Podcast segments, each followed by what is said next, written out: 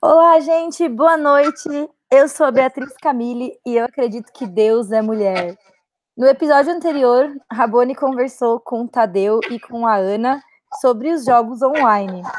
É, eles conversaram um pouquinho sobre como é a experiência de jogar, a diferença com os jogos, é, o jogo da TV. Foi muito bom esse bate-papo. Espero que vocês tenham gostado. O Yuri comentou aqui no nosso vídeo que ele escutou o podcast e achou maravilhoso. Obrigada, Yuri. Eu queria agradecer a Ana e o Tadeu por terem topado participar. É, mas descobri nesse podcast que o Rabone não estava torcendo para mim em lendas. Estou pensando em retirar minha torcida para ele no TW. Rabone, fique esperto, que tem prova hoje. E também, a, aproveitando que todo mundo mandou beijo para o Caio, que, é o moderador de Money, que o, Vaceu, o Tadeu contou que venceu esse jogo também, eu quero mandar beijo para o Caio também. E hoje, gente, vamos conversar sobre machismo em Survivor e temos com a gente Gabriela Asmã e Milene dos Reis. Para contextualizar vocês, fazendo a ponte com o podcast da semana passada, as nossas convidadas foram jogadoras em, na temporada Amazonas, que foi a temporada 19 do VD. E elas foram as Amazonas, que eram as retornantes da temporada, junto com a Carol Pastore. E foi assim que a gente se conheceu. As duas se saíram melhor que eu na temporada. Eu fiquei em quinto lugar, a Gabi em quarto e a Milene ficou em segundo. O Samuel Sansão falou que está adorando a reunião de Amazonas. Obrigado, Samuel. Meninas, então, para o pessoal conhecer vocês um pouquinho melhor, eu queria que vocês contassem a história de vocês com Survivor e também com o feminismo. Aí vamos colocar, começar por ordem de colocação. Milene, começa você. Boa noite. Oi, gente. Boa noite. Meu nome é Milene. E Survivor entrou na minha vida mais ou menos em 2015. E aí eu fiquei louca com isso. E já comecei a entrar em todos os grupos possíveis que estavam falando de Survivor, porque eu queria debater com as pessoas. Inclusive, sou fanzoca do podcast aqui, então eu tô amando participar. Ai, e... que fofa, obrigada. É, então. E sobre o feminismo, na verdade, isso acho que teve sempre presente na minha vida. Sempre. Porque desde pequena, quando eu começava a ver algumas coisas que não estavam certas, eu ficava começando a me questionar. E depois de um tempo, já ficou natural, assim, para mim. Comecei a correr atrás, de saber das coisas e é algo que eu quero levar sempre. Legal. E Gabi, conta pra, pra gente você, como é que foi a sua história? Então, eu conheci Survivor através do VD do Vinícius. Uh, quando ele me conheceu num fórum na internet e me chamou para jogar o VD.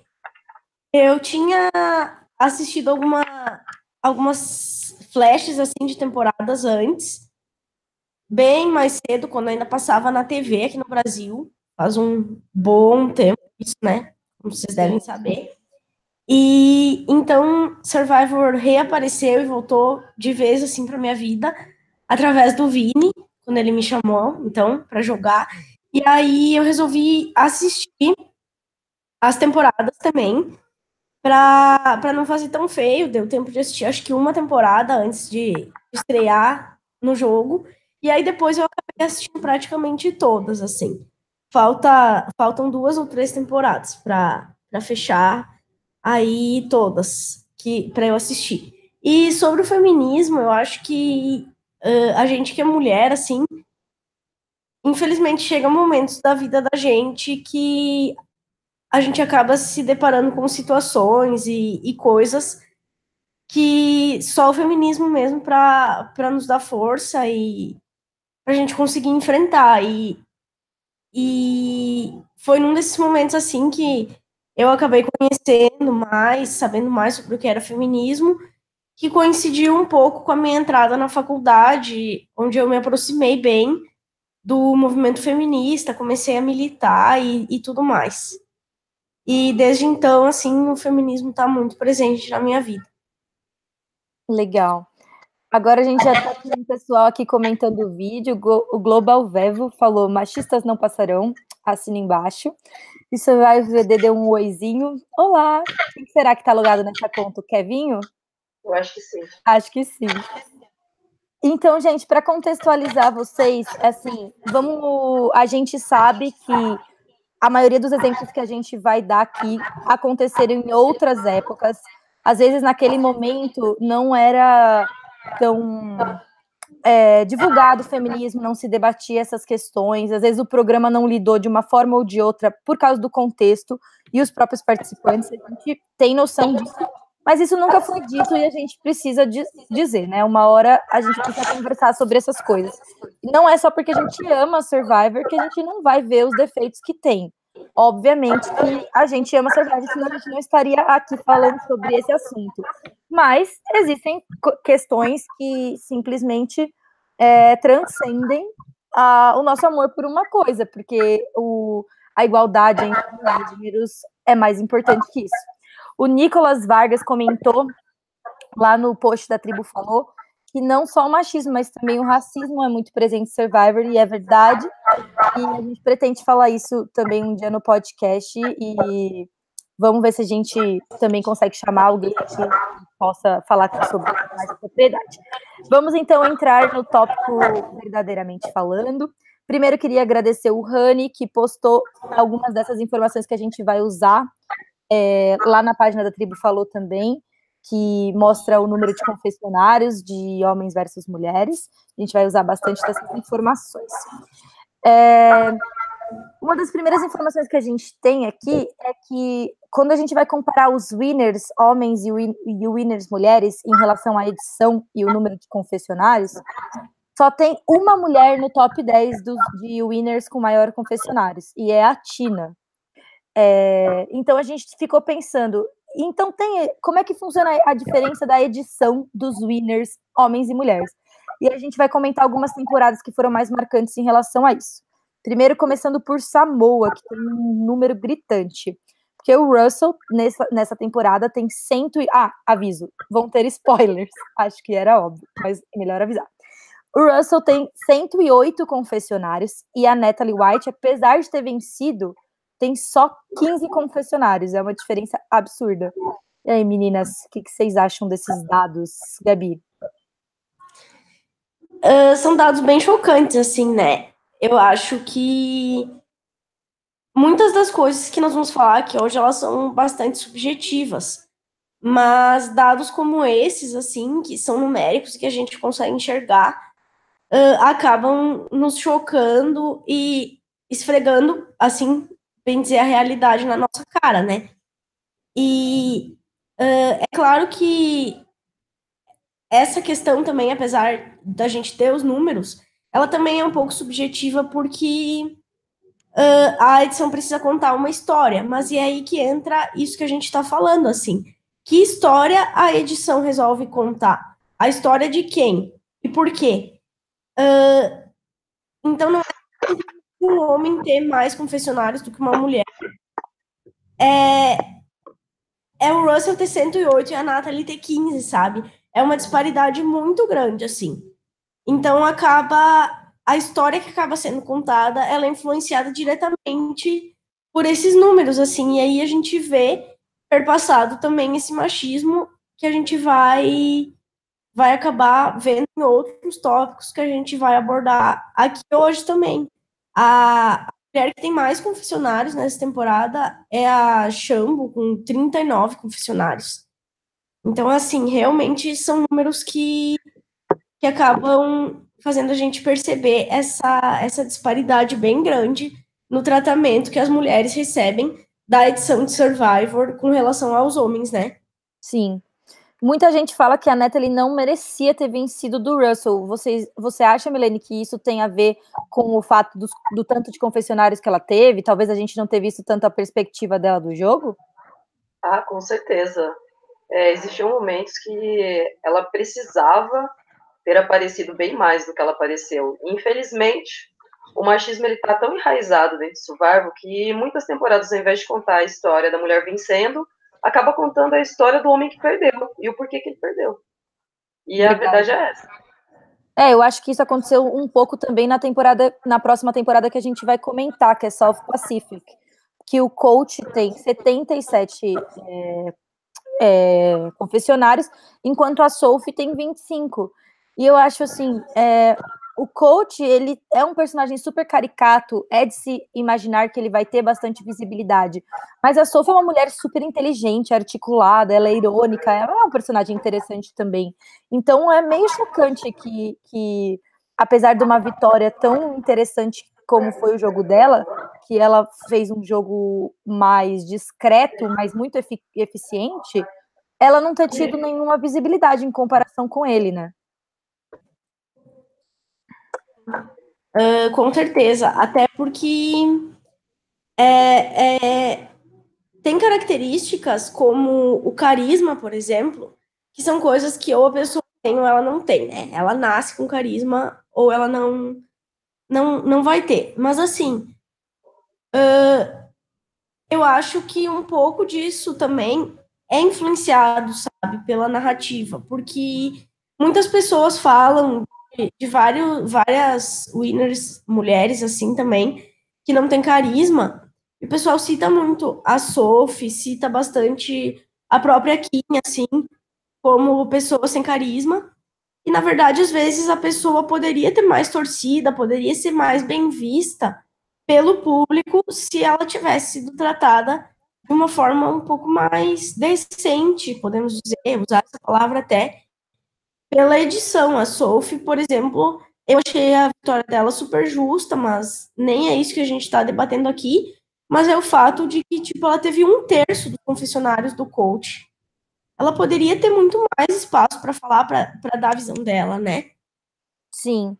E assim, com, com, quanto a essa questão de, de carisma, é, eu assisto o podcast do Rob Sesternino, não sei se vocês veem também, se outras pessoas veem, mas a Sophie, ela é uma participante recorrente do podcast. Ela aparece em vários é, episódios. E ela é super engraçada, articulada, ela tem uma personalidade forte, ela, ela, ela consegue levar um, com o carisma dela bastante é, o podcast por bastante tempo. Então, depois de assistir ela no podcast, eu fiquei muito mais segura de que era uma questão de edição e não uma questão da personalidade dela, sabe? É, não que a gente, não que eu acho que a e se a mulher não tiver carisma? Por exemplo, a Sarah, vamos supor, vai deixar de editar ela? Também não, não tá certo. Ela foi a winner, sabe? Você tem que contar a história dela. Agora vamos falar um pouquinho sobre São Juan del Sur, que eu acho que é uma temporada marcante, porque assim, primeiro, são três mulheres na final. E é, todas elas, menos a Natalie, tiveram menos é, confessionários que o Josh, que foi eliminado lá na frente. Então a Jacqueline e a Missy tiveram menos confessionários que o Josh, que saiu super cedo. E é, a Natalie empatou em confessionários com o Jeremy, que também saiu muito antes dela. Mesmo a Natalie sendo uma pessoa que não tem é, falta de carisma de jeito nenhum, né? E aí que isso isso, eu acho que nessa temporada fica um pouco evidente o comentário que a Milene fez sobre a gente eles contarem sempre a história do cara que perdeu em vez de contar a história da menina que venceu. Porque nessa temporada eles contam a história do Josh, aí ele perde e sai. Aí eles contam a história do Jeremy, aí ele perde sai. Aí eles contam a história do Reed, aí ele perde sai. Aí eles contam a história do John. E ainda contam um pouquinho da história do Keith e nada da Natalie. Não é mais ou menos isso, Milene? Ah, com certeza. Inclusive, foi exatamente a, a visão que eu tinha.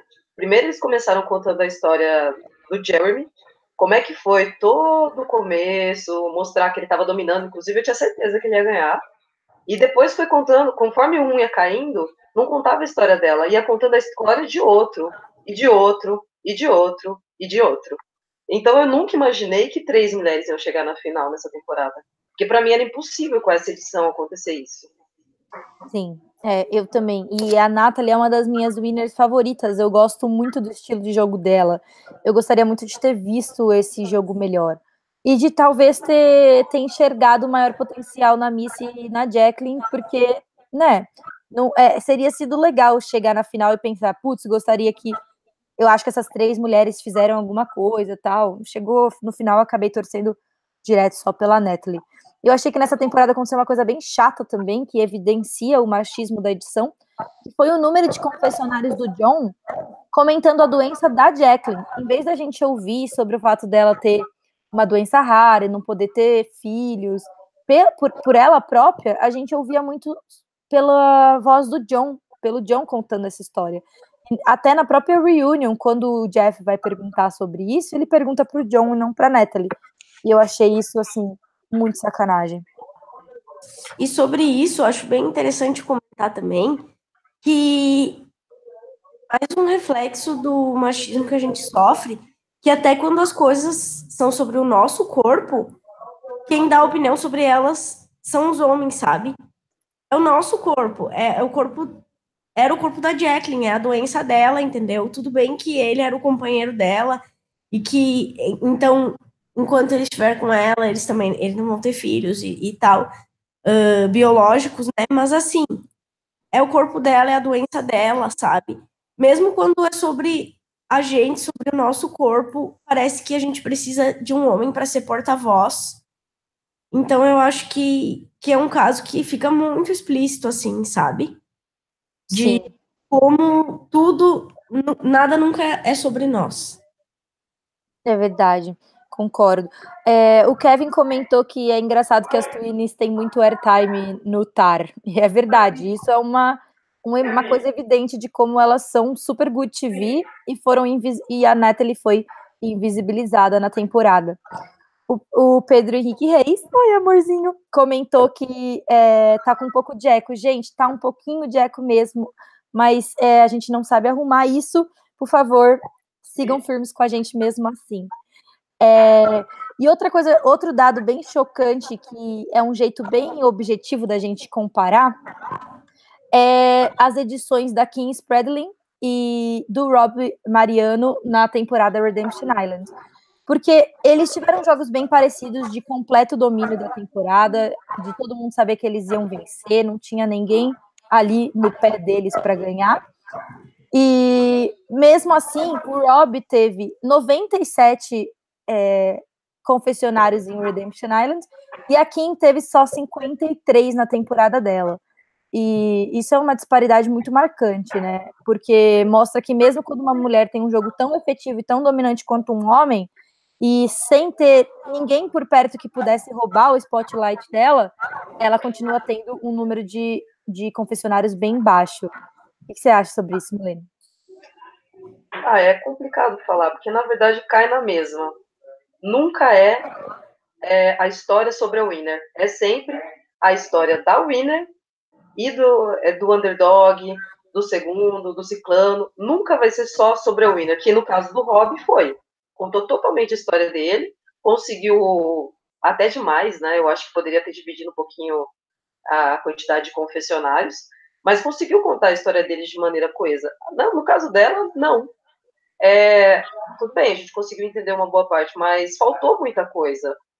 E não consegue nunca deixar uma mulher conseguir brilhar sozinha. Sempre tem que ter um homem junto para contar a história dele, ao invés de focar na história dela. E isso é, é triste de se pensar, na verdade, né? Sim, porque na, no, com o Robin Redemption Islands, eles fizeram o Philip de, de doido, né? Que é a segunda pessoa que tem mais confessionários. Mas com a Kim, eles contaram a história do Troy em oposição da dela, né?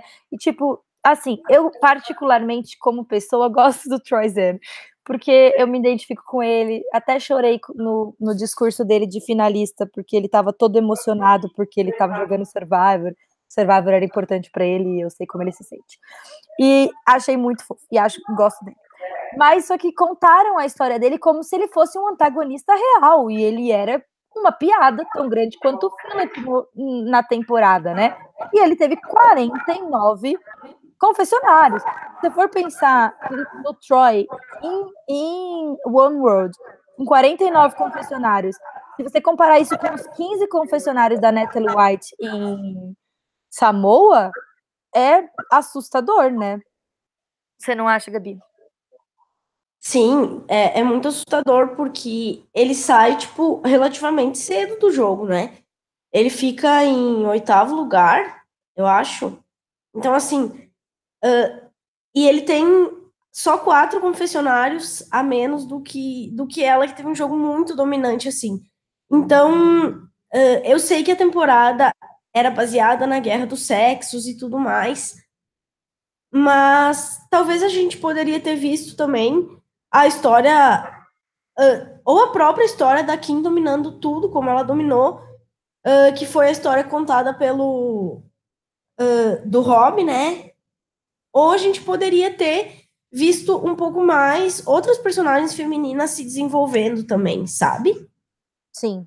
Ia ser, teria sido interessante a gente chegar no final e pensar, ó, oh, Chelsea poderia ter feito ganhar por tal mérito e a, a, Sabrina. Sabrina poderia ganhar. Inclusive, acho que a Sabrina é uma boa jogadora.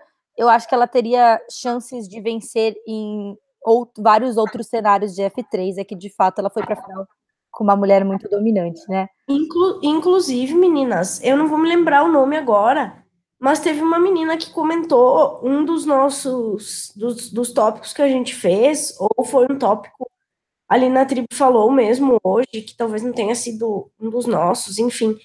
Uh, mas ela comentou sobre como muitas, tem muitas mulheres que tiveram jogos muito bons e que, e que foram muito mal editadas, e uma das que ela citou, se não me engano, foi a Chelsea. Uh, então, talvez seja um pouco disso, assim, sabe? Às vezes, até nisso a edição tem uma vontade com as mulheres, assim. Sim, eu, acho que eu, eu acho que o nome dela era Marcela, viu? O nome da pessoa. Eu acho que sim. Eu acho que sim. Então, a fala da Marcela corrobora, assim, o que a gente está falando agora, né? Sim, total. É, com certeza, porque ficou nítido que a história da Sabrina não foi contada. Ela, ela tinha um jogo social muito bom e dava para ver. Só que não mostravam. A edição simplesmente é, apagou muito do jogo que ela poderia ter mostrado. E a Chelsea nem se fala, porque é, até hoje quero saber como é que ela chegou na final. e tem uma, tem uma repercussão que deu o fato deles não terem mostrado a Sabrina pra gente, que foi o fato de quando ela teve uma chance de voltar no Second Chance, ninguém votou nela para voltar. Eu e acabou. Não, não, eu também. Mas assim, tô dizendo, ela não teve voto suficiente para voltar, porque a gente não conheceu o jogo dela, a gente não se apegou nela como personagem. E ela seria um, uma jogadora interessante de ter de volta, porque ela é uma daquelas pessoas que a gente não sabe como joga, então ela poderia surpreender. Ela seria uma Kelly Wentworth também voltando, porque mesmo ela tendo ido até a final, a gente ainda não viu tudo que ela podia mostrar, porque ela estava ofuscada pela Kim. E acaba que, tipo, quando eles trazem personagens retornantes, eles tentam sempre trazer alguém que o público já tenha uma certa ligação. E se eles só contam as histórias dos, das personagens femininas que são é, personagens e não contam a história das personagens femininas que são estratégicas, nunca vão voltar femi personagens femininas estratégicas. As queridinhas do público não vão ser estratégicas. E aí fica difícil uma mulher ganhar retornante, né? É, deixa eu só fazer um comentário aqui. O Bolacha CC escreveu: hashtag Power. Eu acho que foi irônico. Eu vou considerar que foi irônico. É, vamos passar para o próximo assunto, meninas. Agora a gente vai comentar especificamente como o machismo fica exacerbado quando a gente compara castes que o tema da temporada foi homens versus mu mulheres. É, teve um comentário lá na tribo, falou do Jean Correia, que ele diz assim que esse machismo tá? Tanto nos participantes quanto na produção. E aí ele fala assim: que a maioria do cast feminino não entra para jogar. Eu acho, interpretando esse comentário dele, que ele quis dizer que, tipo, existem jogadores masculinos mais agressivos do que jogadoras femininas, né? Assim, tentando tirar o melhor do que ele pode ter querido dizer. E quando você pensa assim, da onde que vem? Por que, que tem homens mais agressivos do que mulheres? E a raiz disso está no casting, né? Em como eles escolhem cada personagem para estar no jogo. É... Mas tudo bem. Mas vamos passar para especificamente algumas temporadas. A gente vai falar um pouco aqui também sobre o machismo na temporada Amazon, que foi muito exacerbado, porque foi uma temporada que sexualizou muito as mulheres E isso ficou evidente nos depoimentos dos homens durante a temporada. Inclusive, a Isabela Costa, que é a nossa suíte de Amazonas, beijo, Isa, comentou que o, que o Rob Cesternino falava muito que a tribo dependia dele, que ele era foda, tal, tal. E o Rodney Vale comentou também, concordando com o comentário da Isa, e a Amazonas é uma tribo que teve muito machismo. Vocês concordam com isso, meninas?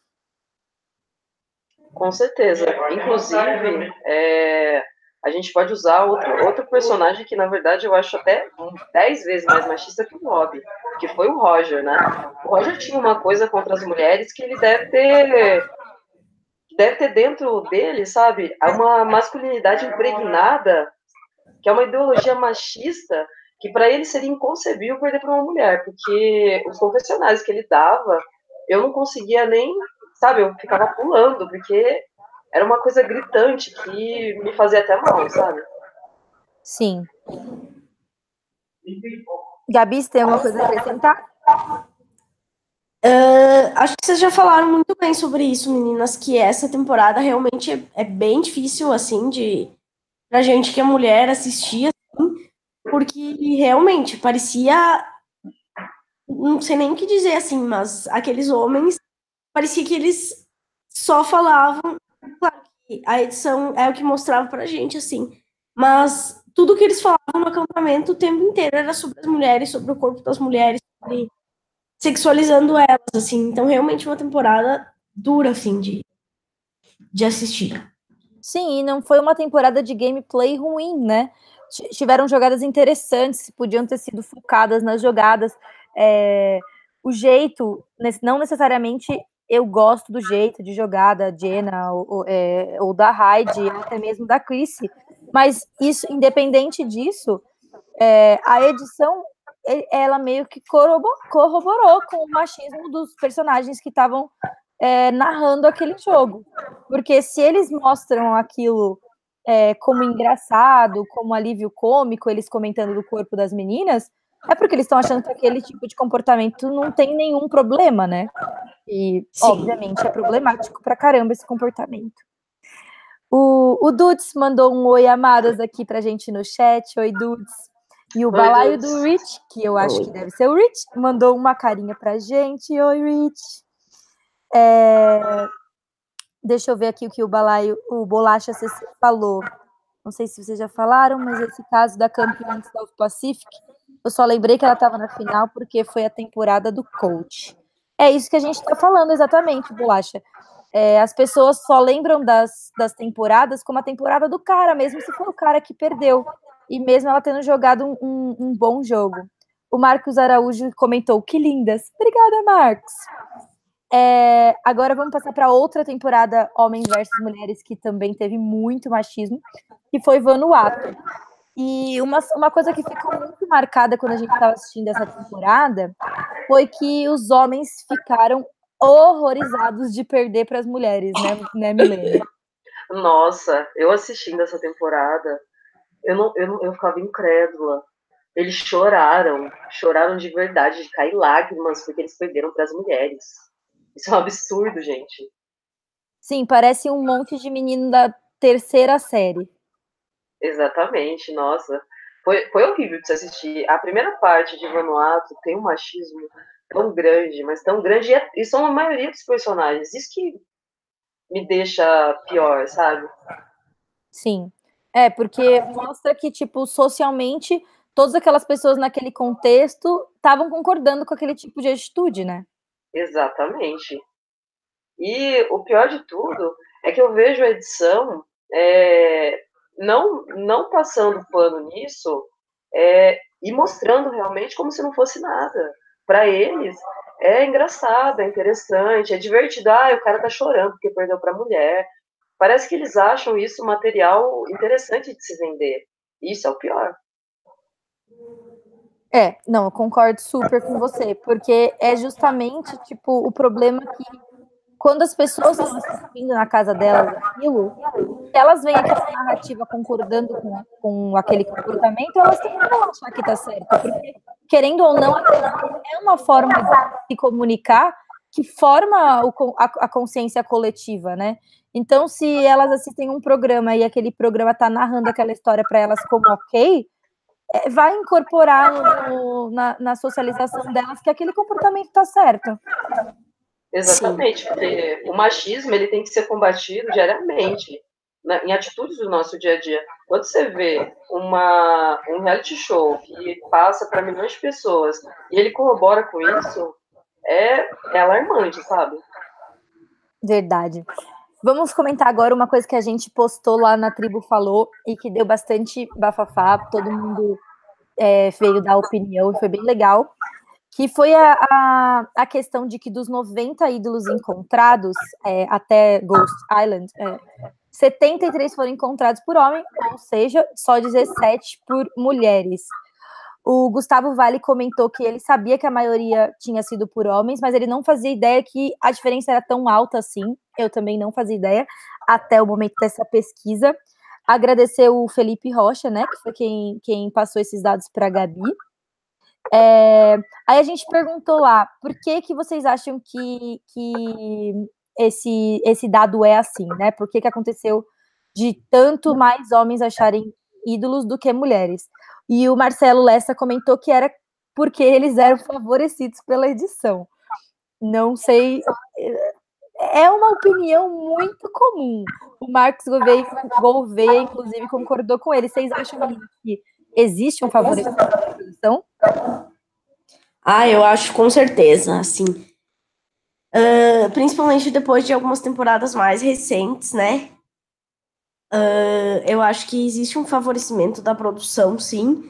E, e se a produção quer contar a história desses homens, por que não contribuir com eles nesse sentido, né?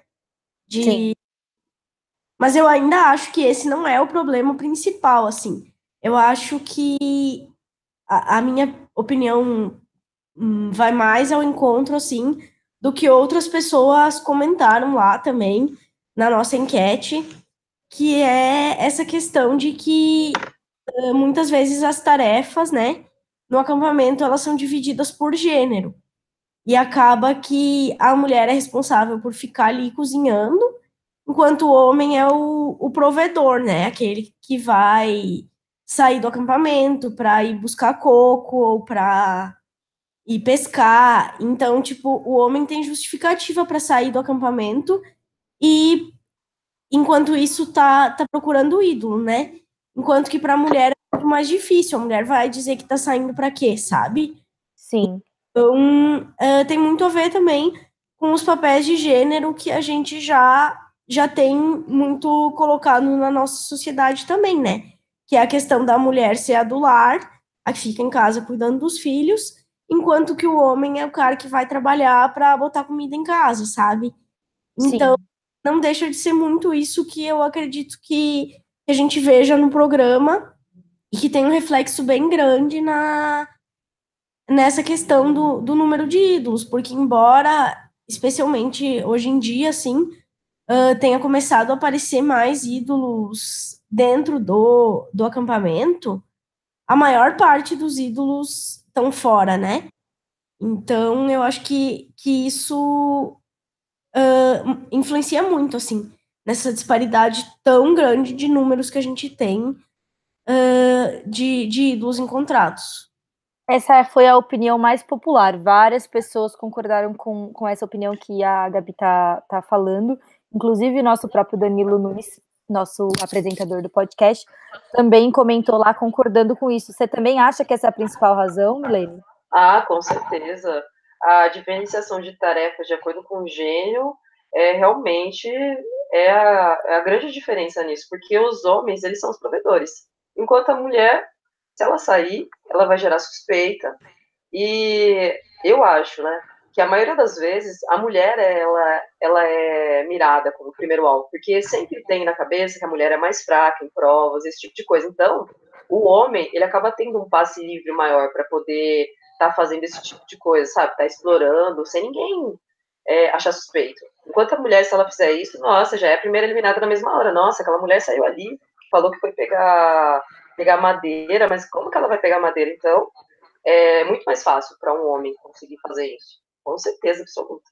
Sim, eu concordo bastante. Também acho que esse deve ser o fator que mais influencia, mesmo porque é, eu tenho bastante dificuldade de acreditar, de acreditar, que a produção manipule muito. Talvez esse seja um dos meus defeitos assistindo Survivor, mas eu acho que não ia ter graça para mim se eu achasse que a produção manipula. O Ingo deu uma opinião que eu achei um pouco é, polêmica, particular, que ele disse que um dos jeitos de, de, de resolver esse problema seria através da twist que ele acha que é a melhor que o Survivor já inventou, que é Exile Island. Eu realmente acho que poucas pessoas vão concordar com essa opinião do Ingo, mas de qualquer jeito, obrigada por comentar, Ingo. É, outra observação interessante, que até o Felipe Rocha comentou lá no, no post, é que até é, surgir o ídolo no jogo, que foi em Guatemala, na temporada 11, o número de vitórias entre homens e mulheres era igual. Tinham cinco vencedoras mulheres, a Tina, a Sandra, a Jenna, a Amber e a Vesépia, e cinco vencedores homens, o Tom, o Brian, o Richard, o Ethan e o Chris. E depois disso, a disparidade aumentou muito. É 16 para 9, né? Acho que ele, acho que ele colocou lá. É, Isso. Então, é, dá para ver claramente que antes era um para um e, e, agora basicamente dois para um, mais ou menos, né? Quase está chegando em dois para um. Os próximos dois vencedores forem homem, já chegamos aí nesse número. Eu não sou boa em matemática, meninas, mas acho que é isso, né? É, eu acho que sim. Felizmente tivemos Sara no meio disso, né? Para quebrar um pouquinho. Verdade. Mas vocês acham que a, a inserção de, dos ídolos nos jogos é, contribuiu para isso ou vocês acham que foram outros fatores? Eu acho que sim, eu acho que contribuiu. Tanto que é o que a gente está debatendo aqui. Os homens acharam 73 e as mulheres 17. Então, com certeza, a porcentagem de auxílio que os homens tiveram é, depois disso foi muito maior. Não tem nem como você não achar que esse é um dos motivos maiores. E a gente está aí com uma temporada recente que o Ben só venceu por conta da quantidade de que ele encontrou. O Mike, em Worlds Apart, acho que também uma parte foi, foi provas, mas é, a base de ídolos também ajudou bastante a ele conseguir chegar na, na final e vencer. Então, é, são números nítidos, não tem o que falar. Com relação, com relação a isso, eu estava conversando com a Daline esses dias, mandar um beijo para ela também. Uh, e, e aí a gente estava falando uh, na questão de que, na verdade, teria que pensar uh, quanto às vitórias, se esses ídolos eles foram decisivos ou não na vitória da, dos homens que acabaram achando esses ídolos e vencendo, né? Mas a maior parte deles tiveram momentos decisivos no jogo, assim, usando os ídolos, né? Que é o Mike, o Ben, que a Milene já citou. Tem também o Jeremy, o Tony, o Yu, o próprio Wendell, que venceu a temporada mais recente agora. Todos eles tiveram ídolos, usaram os ídolos, né, para chegar a vencer o jogo, assim. Então, eu acredito que possa ter um reflexo, sim, uh, desse número bem discrepante na, na de, de ídolos, assim, na, na vitória dos homens, né? Sim.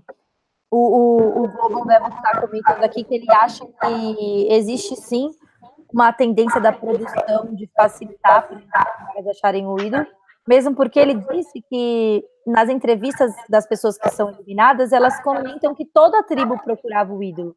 Então, talvez tenha assim uma, uma parte da edição que não mostra para gente as mulheres indo atrás de ídolo. Pode ser que a gente não tenha tanto essa informação na edição, que aí seria mais uma falha de edição do que de qualquer outro tipo, né? E, ou também pode ser que, que tenha esse favorecimento de alguma forma. Vamos esperar que não, né? É, porque, tipo, é muito chato você assistir uma coisa que, que já está é, pronta para outra, para alguém ganhar especificamente, né? A gente está sendo feito de trouxa, torcendo à toa.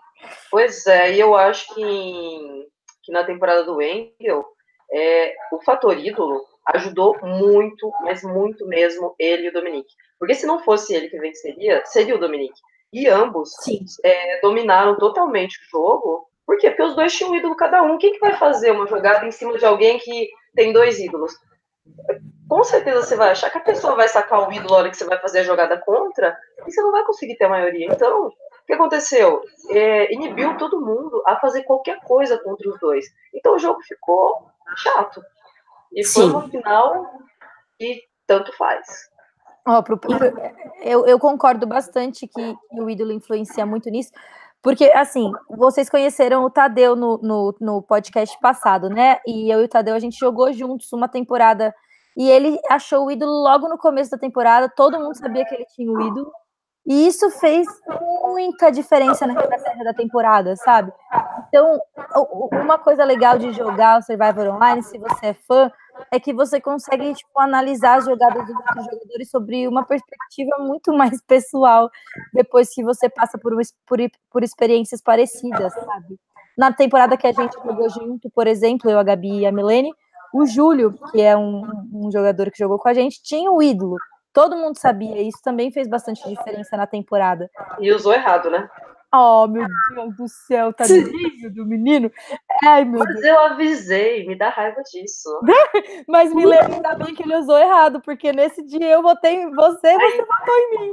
Ainda bem não, porque aí você sairia. A maioria. Teria chegado na final falando que eu falei pra ele usar o ídolo certo em você, você teria saído. Olha que lindo. Gente, se a gente começar a falar de Amazonas, a gente não para mais. ai, ai. O Kevin comentou que ele, que ele soube que todo mundo procurava o ídolo o tempo todo, mas que ele só mostrava uma pessoa se a pessoa achar. Isso é verdade. Dificilmente, até acaba tendo uma edição meio preguiçosa, né? Porque quando eles vão mostrar uma pessoa procurando nas árvores, a gente já sabe que a pessoa vai achar. Sim. É, é, é, bem, é bem isso mesmo. Você não tem nem noção mais. A não ser pequeno, é, poucos casos, assim, que eu me lembro, não lembro nem de quem, assim, para poder citar, mas lembro de já ter visto acontecer de mostrarem alguém tipo, que precisaria muito encontrar um ídolo para ficar. A gente sabe que seria a única esperança da pessoa, e aí a pessoa procura, procura, procura e não acha. Mas é só nesses dois casos que, que aparece, no caso do plano, né? Gente, a Isa comentou aqui, por favor, não comecem a falar de Amazonas. Oh, minha suíte, desculpa.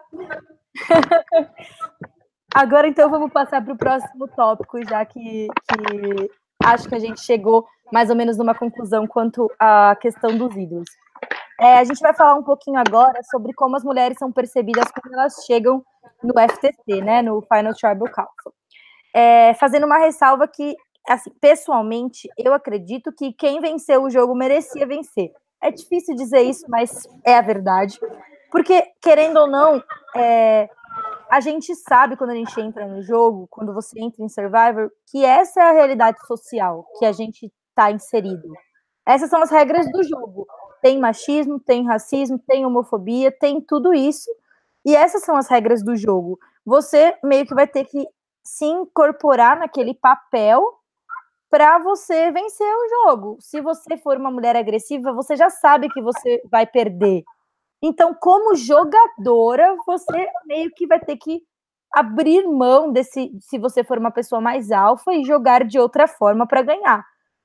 Isso como se a gente olhar 100% secamente como um jogo. Mas isso não quer dizer que seja justo, isso não quer dizer que seja certo, isso não quer dizer que isso tem que continuar. Enfim, né? A gente está aqui justamente para desafiar esse tipo de pensamento para que as pessoas possam vencer sendo elas mesmas, para que elas possam ser valorizadas com é, é, as características pessoais que elas têm, independente do gênero, né? A gente conversou Sim. bastante antes do podcast para tentar entender qual era a principal coisa que, que, que era levada em conta na hora dos votos, que fazia diferença entre mulheres e homens. Gabi, você quer falar um pouquinho para a gente sobre qual foi a nossa conclusão? Sim. Então, Uh, só reforçando um pouquinho o que a Bia já falou, daqui um pouquinho acho que a gente vai citar exemplos, né? Uh, para poder ilustrar um pouquinho do que a gente pensou para vocês. Mas, assim, é, como a Bia falou, a gente está longe de, de discutir merecimento ou qualquer coisa do tipo. Um, porque uh, a, a forma que o programa é feita, ela torna a decisão do júri sempre legítima, porque a gente sabe que, que, desde o começo todo mundo sabe que quem vai decidir o vencedor é o júri e eles têm os próprios critérios, enfim. Então, uh, é muito objetivo essa questão. Em quem eu devo votar, ou quem mereceu, venceu, quem não mereceu. Então, o que a gente está falando não é sobre isso, é sobre o que, que o júri leva em conta na hora de votar num homem ou numa mulher. Sim. E a conclusão que a gente chegou, assim, um pouco, é de que a impressão que, que dá é que a mulher, ela precisa ser, uh, ter, ter o, o aspecto principal do jogo dela, ser o jogo social, enquanto que os homens é o jogo estratégico. E aí a gente tem vários exemplos disso, assim, de, de homens que eram super estratégicos e tinham falhas no jogo social, que acabam se consagrando vencedores, e mulheres que eram mais estratégicas e talvez poderiam ter uma, uma falha no jogo social e que acabam não vencendo. Então, é aquilo que a gente vê também, uh, de novo, eu aqui falando, que são coisas que a gente vê no cotidiano, mas é justamente essa questão, assim, parece que a mulher, ela nunca pode ser estratégica, sabe? Tipo, a mulher vai, vai lá, não vai fazer um curso de exatas, porque as mulheres não conseguem fazer conta, sabe? As mulheres são ruins nessas coisas. E, na verdade, não é isso, sabe? Então, assim, uh, parece que a mulher, ela, ela tem que ser punida se ela é estratégica, sabe? A mulher, em Survivor, a mulher estratégica, ela acaba ficando com uma visão uh, de pitch, assim. Então, na verdade, é, é um pouco isso, assim, o papel que esperam que uma mulher cumpra é muito diferente do papel que esperam que um homem cumpra, assim, sabe? Eu acho que essa foi a principal conclusão que a gente chegou. Claro que existem casos pontuais que vão, vão contra essa, esse argumento, assim, mas de maneira geral é isso que a gente enxerga. Sim, com certeza é, a gente acaba vendo, é, por exemplo, que existem alguns arquétipos femininos que é, são é, aceitos porque elas estão cumprindo a função delas na sociedade. Então tem a vencedora feminina fofinha, boazinha, que seria tipo a Natalie White, a Amber, e tem a vencedora feminina gostosa, que seria é, a Parvati, talvez a Dani, não sei se ela entraria aí em gostosa. E tem a vencedora feminina que é a mãe, né? Tipo a Tina, talvez a Denise. Eu acredito que talvez tenha um quarto um, um quarto arquétipo aí que seria da, da garota que é one of the guys, né? Que, que seria a Denise, acho que está mais encaixada aí, e a Natalie Tendarelli, pelo amor de Deus, Beatriz. Anderson. a Natalie Anderson também. É, o Felipe Rocha comentou concordando com isso que a Gabi acabou de falar, que o machismo está enraizado em Survivor mais do que a gente pensa, porque para uma mulher vencer, ela não pode jogar muito agressivamente, porque as pessoas que jogam agressivamente, ou seja, que são estratégicas, são massacradas pelo júri. E o nosso lindão Cris Barreto comentou também que é, para as mulheres jogar, elas já têm que jogar bem discretas na fase tribal, porque como elas às vezes é, elas são é, o casting de mulheres são de mulheres com físico mais fraco que o dos homens e elas têm que ganhar as provas, acaba que elas são mais dispensáveis com todas as aspas possíveis. Então elas têm que ser mais discretas para não chamar atenção e acabarem sendo eliminadas logo no, na fase tribal. E o Mauro Correia concordou com eles dois. Você acha que, que eles estão certos, Milene? Eu acho que sim. É, inclusive, a gente tem o exemplo da, da Sara, ela teve que mudar totalmente o jogo dela para ela conseguir ter êxito na segunda chance dela, né? Ela teve que mudar a percepção do que as pessoas viam dela. Então, teve que melhorar o social dela, teve que ser mais discreta.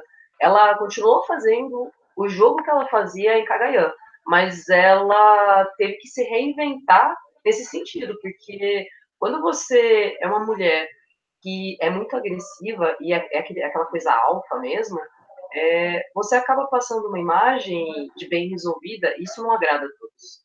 é, o homem, ele sempre acha melhor é, perder para uma mulher que foi carregada e é switch, ao invés de perder para uma mulher que dominou totalmente o jogo e foi melhor estrategicamente, socialmente, de todas as formas.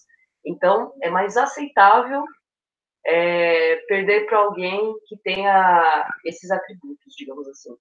Sim, eu concordo muito, e isso acaba até linkando com, com o próximo tópico aqui, que seria justamente esse arquétipo da mulher fofinha que chega na final com um cara super dominante. E assim, quando a gente fala de feminismo, quando a gente fala de igualdade de gêneros, é importante lembrar que o machismo atinge tanto os homens quanto as mulheres. Claro que atinge desproporcionalmente as mulheres, mas é o machismo também que faz com que os caras tenham que ser é, fortes, que tenham que ser providers, que não possam demonstrar sentimentos, todas aquelas coisas que a gente conhece que quando a gente identifica uma característica supostamente feminina em um homem, acaba é, é, esse homem sendo taxado como homossexual, como se isso também fosse uma coisa ruim, só porque ele tem uma característica feminina. Então, é, o machismo cai, recai nos dois gêneros, né? E quando a gente fala desse estereótipo da mulher que é teoricamente carregada para a final, que eu acho que está muito mais evidente na vitória da Amber e na vitória da Natalie White, a gente vê que, que é bem isso que a Milene falou, que é o que os caras aceitando perder para essa mulher, porque porque essa mulher tipo, ela foi fofinha, ela não desafiou é, o que estava se esperando dela, ela não trouxe uma coisa para o jogo que fez com que o cara se sentisse com a sua masculinidade diminuída.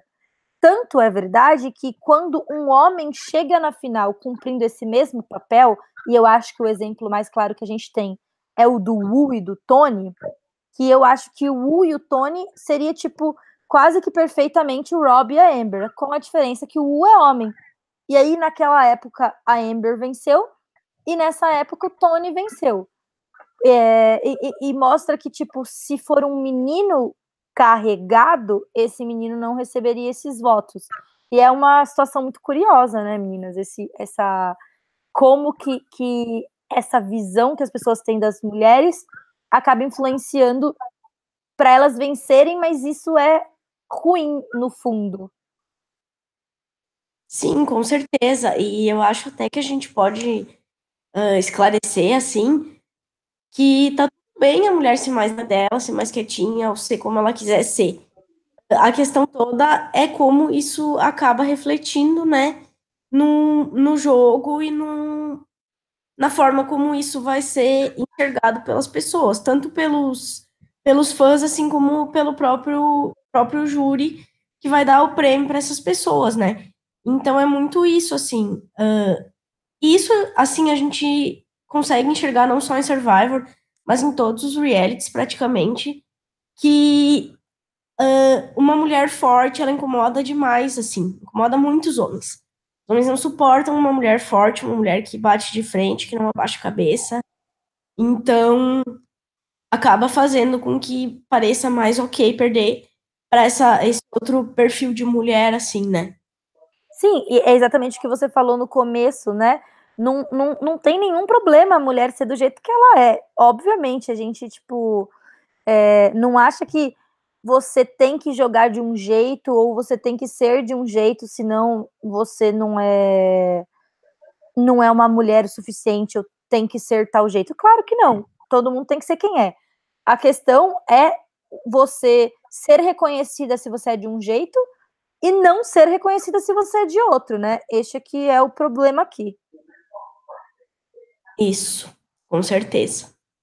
É, bom, e aí, tipo, quando a gente vai falar sobre um outro perfil, que seria a mulher mãe, é, a gente pode ver claramente que tem muita diferença se uma mulher mais velha chega na final sendo é, o que se espera dela, que é o que a Tina fez, no contraponto de quando uma mulher mais velha chega estrategicamente na final e a gente tem um número muito alto de finalistas desse perfil que foram massacradas pelo júri ou simplesmente ignoradas pelo júri. A gente tem a Dawn, que eu acho que nenhuma pessoa discorda que ela foi completamente essencial para que o Cochrane chegasse na final, para que eles chegassem na final. A Chrissy, que teve um puta de um jogo. A Lisa Welton, Well Show, acho que é assim que fala, também. Tudo bem que, assim, ela foi contra a Denise, mas mesmo assim eu achei que não deram o devido valor pro jogo dela. A Mônica é, Culpepper, a Mamaci, todos esses jogos que são jogos fortes de mulheres que jogaram bastante e chegaram na final e não tiveram muita chance. Você, você acha que isso também está ligado com, com elas não terem desempenhado o papel que a sociedade espera delas, Milene? Ah, com certeza. Tanto que a Dawn, na primeira participação dela, é, que ela tinha mais esse arquétipo de mãezona, que acolhia todo mundo, ela tinha os homens todos do lado dela. Inclusive, acho que se ela tivesse chegado naquela final, ela teria alguns votos dos meninos. E na segunda participação dela, isso mudou totalmente, porque, infelizmente, o, o empoderamento feminino ele veio para ficar.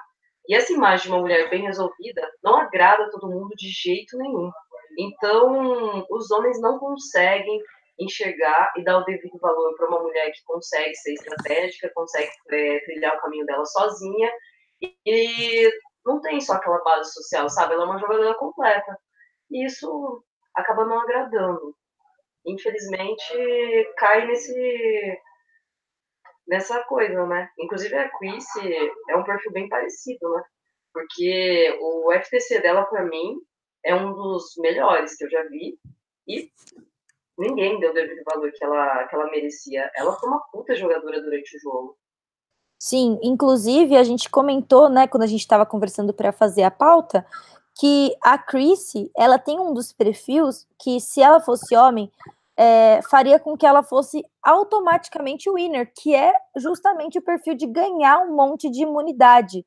Né? Ela mostrou que ela era forte como, como competidora física, o que normalmente é super vangloriado nos homens, né? E é, tanto é que teve aquele menino Brett que fez frente ao Russell em Samoa, que se tivesse chegado na final provavelmente teria vencido. É, o Fábio fez a mesma coisa em. É... Como é a temporada dele mesmo?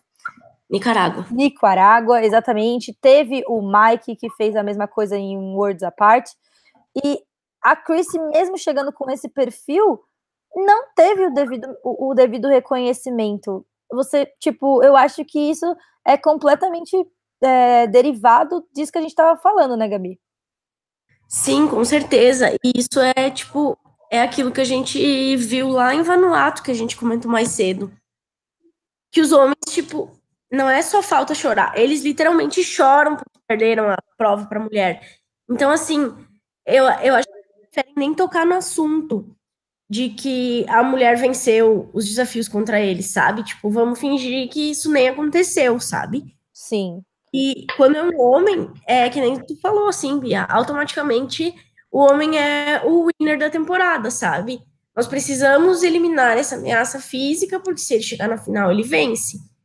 E aí, tipo, a Chris fez um, um discurso excelente, assim, um discurso para mim, assim, foi um discurso de empoderamento feminino mesmo, assim, sabe? Uh, ela, ela se colocou como uma mulher forte, uma mulher que fez o que precisava fazer para chegar ali, que venceu os desafios. Inclusive, ela fez tudo o que estava ao alcance dela para poder estar sentada ali sem o Ben, inclusive vencer o último desafio de imunidade para poder finalmente eliminar ele.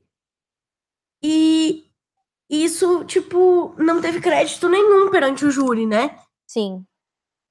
Eu acho que ninguém comentou das vitórias dela. Ninguém. Foi muito frustrante ver que, apesar dela ter feito tudo que ela precisava fazer para vencer, ou no mínimo para estar na melhor posição para vencer, acabou que nada disso se importou.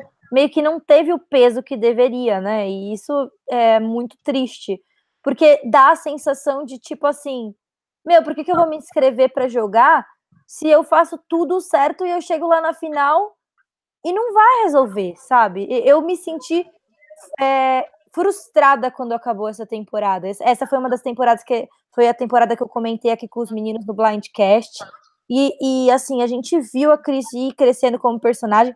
E é, a Chris, tem mais um fator que a gente vai comentar até um pouquinho mais para frente, que é o fato dela ter sido vista como vilã, né? Então, assim, é, a, gente, a gente vai falar um pouquinho já já sobre como os perfis de homens e mulheres são vistos como vilão ou como, ou como hero, né? E, e a Chrissy tem um pouco disso. Daqui a pouco a gente volta nesse tópico. E agora a gente vai chegar numa parte que é um pouquinho mais polêmica, mas que é importante ser dita também, que é sobre como, é, como são escolhidas as winners quando chegam duas mulheres na final. E a gente tem, assim, dois exemplos mais marcantes, que seriam Steph contra Dani em Guatemala e Aubrey contra Michelle em Coran. Gabi, você que é muito investida nesse argumento, o que, que, você, que, que você nos diz sobre isso? Então, eu acho que foi mais ou menos um pouquinho que eu falei para iniciar é, esse nosso tópico de discussão do FTC, assim. Uh, não escondo para ninguém que eu sou fã das duas, acho que as duas mereciam ter vencido, mas. Steph e Aubrey, você quis dizer, né? Isso, tá. isso. Porque senão parece que você queria dizer que, tipo, tanto a Steph quanto a Dani, uma coisa assim.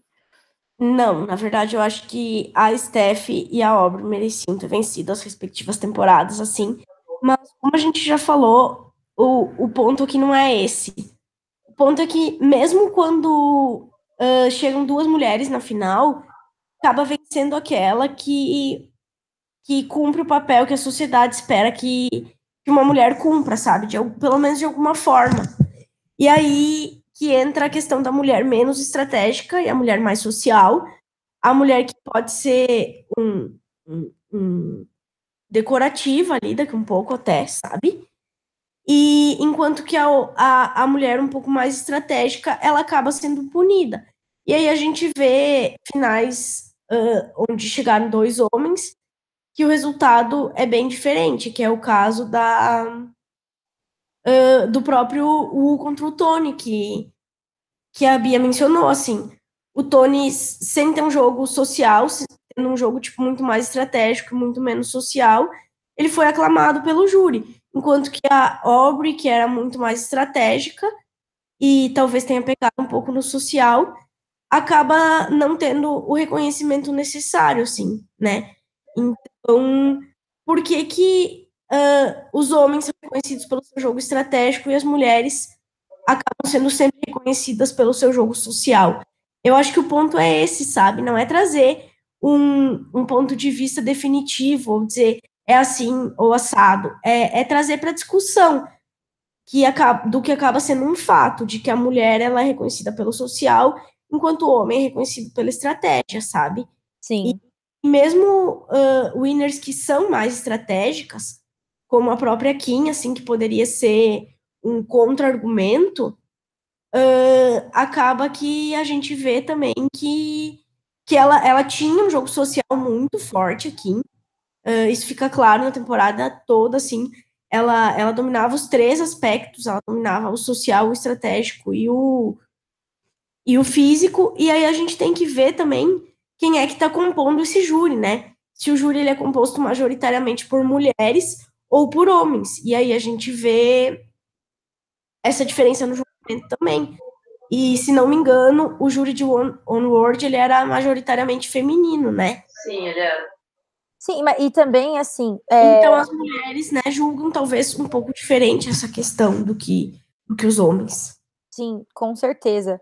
E, é, eu até eu perdi meu argumento, mas eu acho que, que é importante ressaltar que a mulher estratégia. Ah, lembrei. Que, que a Kim ela era estratégica, mas ela usou o social dela como estratégia.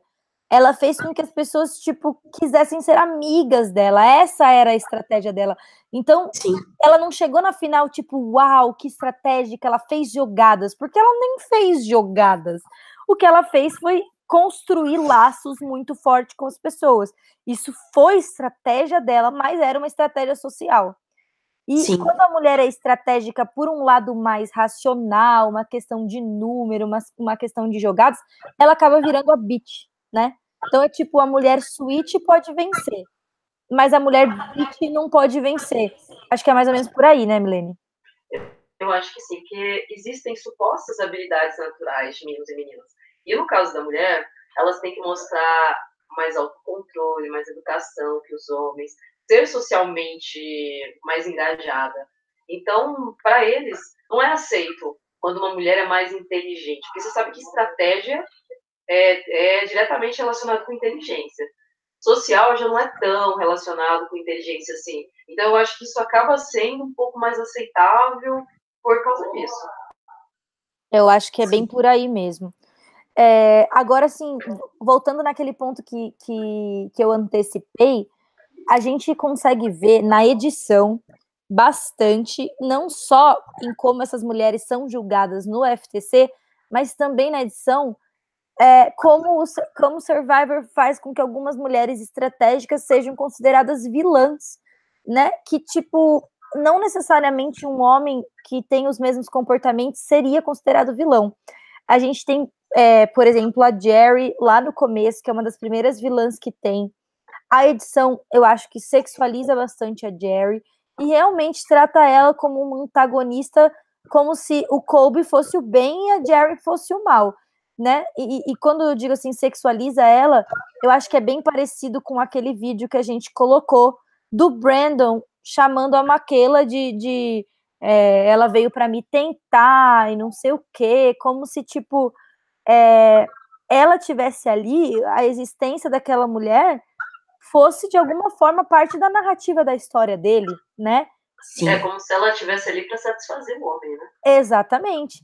E eles, isso acontece com, com, com o Brandon, isso acontece entre Colby e Jerry, e também é, o, o Glauco, que é um menino que jogou Amazonas com a gente também, beijo, amigo.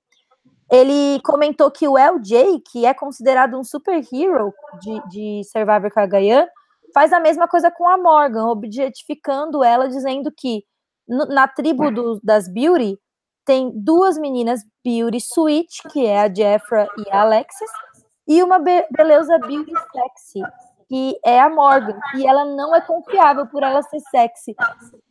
Então, eles, a sensualidade da mulher é vista como uma coisa bem bíblica, até assim, né?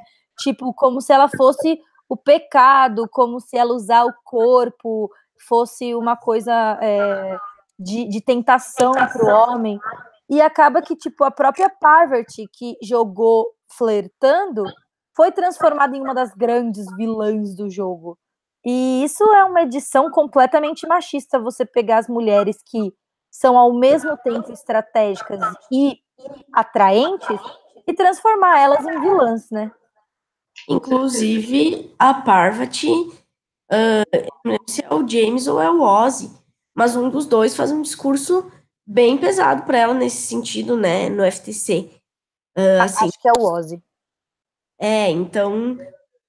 E, e sobre essa questão da Jerry, como eu assisti as temporadas em ordem, faz bastante tempo que eu assisti a Australian, então talvez eu esteja equivocada. Se eu tiver, vocês podem me corrigir. Mas, se não me engano, a, essa questão do Colby contra Jerry começa porque um quis o outro, tipo, meio que um romance, foi uma coisa assim, não foi? Eu não lembro. Eu também assisti faz tempo, eu assisti em 2011. Não, não vou saber dizer. Mas, mas a impressão. Eu tive, eu tive essa impressão também. A impressão, eu, eu não. Se eu tiver errado, alguém pode comentar na live aí. Mas a memória que eu tenho é que teria sido alguma coisa do tipo assim, que ela deu em cima do Kobe, o Kobe não quis, alguma coisa nesse sentido, e aí a mulher, tipo, louca, passou a perseguir o cara, sabe? Sim. É. Tipo, é, é mais ou menos isso que eu, que eu me lembro assim. Uh, e, e se for realmente isso, assim, pelo amor de Deus, né?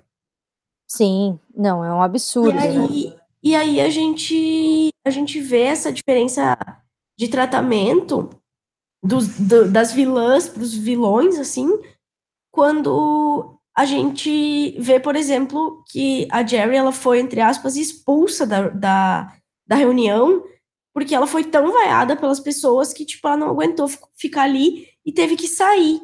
Enquanto isso, os vilões, como o, o Russell, por exemplo, são exaltados na, na reunião e vencem os prêmios de Sprint Player, que lá, uh, lá é o prêmio, tipo, que, que o pessoal vota e dá pro, pro participante preferido, assim, do público, né?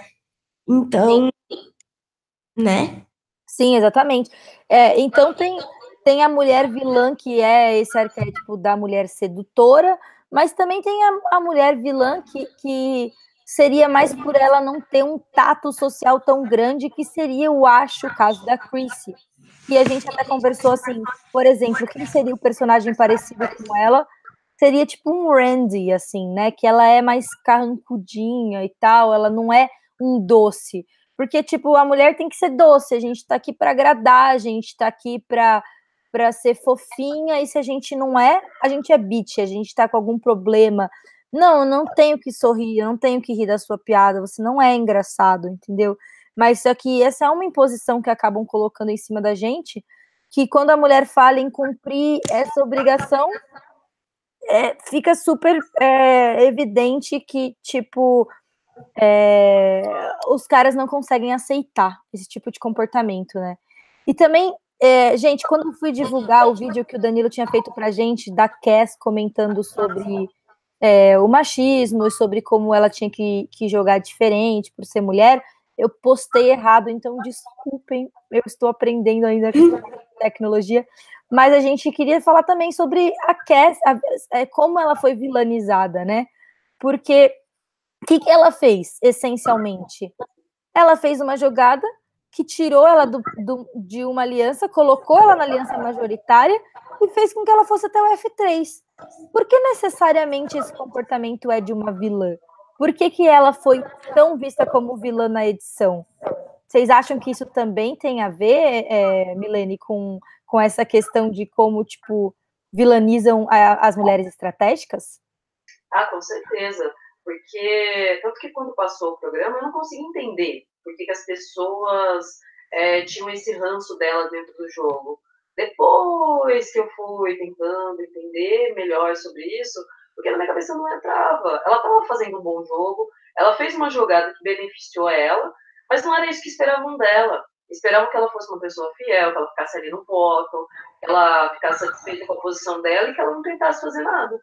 Basicamente, acho que é isso que esperavam dela. Exatamente. Tipo, você, você ou você ganha é, sendo fofa porque deu certo de você cair dentro dos números, mas se você tiver na merda, mas você não pode fazer uma jogada para se salvar, porque aí você é beat. Exatamente. É, fica difícil vencer assim, né? E...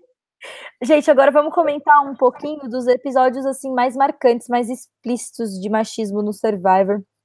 E a gente deu uma reassistida em algumas cenas que foram pesadas. Para mim, uma das cenas que mais marcou de machismo em Survivor foi é, a cena em Words Apart de, da Shirin contra o Will, né?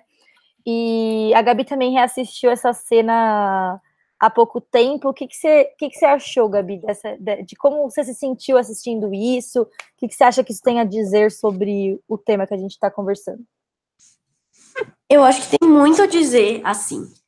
Uh, eu nem. Quando eu, eu reassisti, assim, para poder comentar aqui, e eu nem me lembrava que essa cena era tão chocante, sabe? Quando eu reassisti, eu fiquei tipo, nossa, porque. Ele... É, primeiro, fala um pouquinho pra gente, para quem talvez não tenha assistido, como é, o que, que aconteceu exatamente? O que aconteceu foi que no leilão ele comprou uma ele abriu mão, tipo, ele comprou um negócio que ele abria a mão do leilão e ganhava, tipo, uma coisa secreta. Aí ele foi lá, achou, cavou, e era comida, e aí ele podia escolher se ele escondia que ele tinha encontrado essa comida e comia sozinho, ou se ele dividia com a tribo, e ele foi lá e dividiu com a tribo. Só que, uh, nisso que ele dividiu, o Mike, a Shirin e a Jen acharam que ele tinha ele não tinha dividido tudo, que ele ainda estava escondendo coisas. E aí o Tyler vai lá e conta para ele uh, que, que tava tendo essa especulação e tal, e ele surta. E ele surta no momento em que o Mike e a Jen estavam fora do acampamento, estava só Shirin. E ele vai para cima dela de uma forma assim uh, que só uma mulher que já teve um homem gritando assim cara dela, indo pra cima dela, sabe? Quão assustador isso pode ser, sabe? E, e ele simplesmente vai lá e grita, e, e, e ela tá sentada assim num, num, num toco, e a vontade que dá é de, de pegar ela e tirar ela dali, sabe? E, e ele é muito rude nas palavras, ele é muito rude na forma como ele como ele ataca ela. E fica todo mundo olhando e ninguém faz nada. Até que chega e tira ela dali, assim. Mas ele fala coisas muito pesadas, que ninguém ama ela, que ela não tem família, que, uh, que ela não tem alma, que ele precisa rezar por ela. E, assim, ó, é uma coisa chocante de ver. E vocês acham que o programa lidou com isso da forma certa? Vocês acham que, que isso foi é, debatido com a devida profundidade, que ele foi. que o programa demonstrou de alguma forma que não concordava com aquela atitude? Vocês acham que, que teve a devida, é, vamos dizer, represária? Eu acho que não. Eu acho que faltou um pouco de pulso firme maior no programa quanto a isso. Ele deveria ter pegado esse fato e usado como exemplo para outras coisas. É, existem momentos que você precisa se posicionar. E quando acontece um desrespeito tão grande com a mulher, ela tá ali, sabe? É, o homem ele pode fazer o que ele quiser com ela ali. É, é muito complicado. Você ter uma vítima é, que não tem como é, lutar contra aquilo. Ela, ela ficou ali. E é igual a Gabi falou você tem vontade de abraçar, porque é uma situação muito difícil. E só quem passa por isso consegue entender. Sim, eu acho que também é uma questão que ela meio que fica de mãos atadas porque é um jogo, querendo ou não. Ela, é, ela talvez não se defenda do mesmo jeito que ela se defenderia na vida real por medo das consequências que causaria no próprio jogo, né? E, então, talvez uma interferência da produção fosse necessária para proteger ela como mulher e, e para que não, não trouxesse uma desvantagem tão absurda no jogo, né? Que, que, que eu acho que é um pouco parecido nesse sentido do que aconteceu com o Zeke, porque eu achei que ficou bastante claro que ele ficou desestabilizado é, estrategicamente no jogo depois do que aconteceu com ele, né? E talvez a Shirin também tenha ficado abalado de alguma forma por causa desse acontecimento. Ah, e com certeza, porque no, no CT daquele episódio, ela fala sobre isso. Fora, assim, ela fala mesmo que, uh, que é uma, era uma coisa muito pesada na vida dela, porque ela foi vítima de doméstica e tal, e que, e que, que, que aquilo ali afetou bastante ela, e, e o fato de estar tá todo mundo olhando também e ninguém fazer nada. Assim. E eu acho que pode ser que, que realmente ela não tenha, na hora, reagido tanto por questão de jogo e tal, mas a verdade é que uh, eu, eu também acho que ela não reagiu porque a gente não sabe o que fazer nessa hora, sabe? Tu vai Sim. fazer o e, e dar no, na cara do homem, tu vai. Não, claro que depende também da personalidade da mulher, mas eu acho que, no geral, a gente fica com tanto medo, tão acuada, que, tipo, a gente só quer chorar mesmo e ficar ali sentada até que passe, sabe? Sim. É, uma e... situação de medo, né? De medo, exato. E, tipo assim, por mais que um homem possa gritar na cara de outro, por exemplo, nunca vai ser a mesma coisa, sabe? Nunca vai ser. Eu uh, acho que é muito nunca vão sentir o mesmo medo que a gente sente numa situação dessa eu acho que os meninos têm uma certa dificuldade de entender isso, é, que, tipo, não é uma questão de que, ah, eu teria tido esse mesmo comportamento se fosse um homem que tivesse feito isso. Eu, mas não é, o problema não é o seu comportamento, o problema é como o seu comportamento me afeta, né? E como esse comportamento faz com que eu me sinta é, em pânico, que eu sinta é, risco pela minha vida, pela minha integridade, né? E, então, Sim. eu acho que os meninos não conseguem entender o quão é, o quanto isso afeta a gente, né, no, no dia a dia. E aí um outro, um outro caso que aconteceu bem marcante, que até o Servo comentou lá no, no post da tribo falou, foi o Richard é, Hatch com a Sue Rock no, no, no All Stars. É, vocês, alguém quer falar para todo mundo que está assistindo o que aconteceu? Posso falar. Então, esse esse episódio, assim, esse ao contrário do da, da Shirin, é uma coisa que tipo, me marcou desde a primeira vez que eu vi, assim, eu fiquei absurdamente em choque quando eu vi aquilo, assim. Uh, o Richard, no, no All-Star, eles estão fazendo uma prova, que é aquelas provas que tem que passar por cima das. Tipo, das traves de assim, né? E tinha que um vindo de um lado e o outro do outro, assim. E ele resolve. Ele sempre andava nu no acampamento e tal, e ele resolve fazer a prova nu.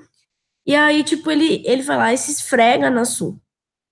E, e ela, tipo, fica muito, muito incomodada.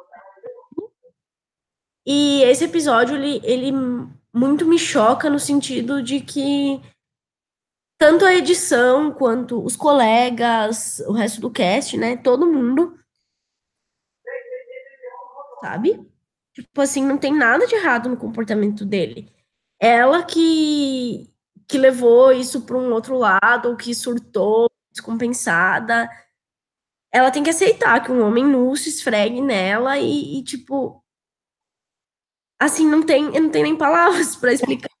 Sim, é, é, isso é Pra gente é tão óbvio que esse comportamento é inaceitável que fica até difícil a gente chegar aqui e, e ter que explicar isso para as pessoas e, e, mostrar que isso é errado, né?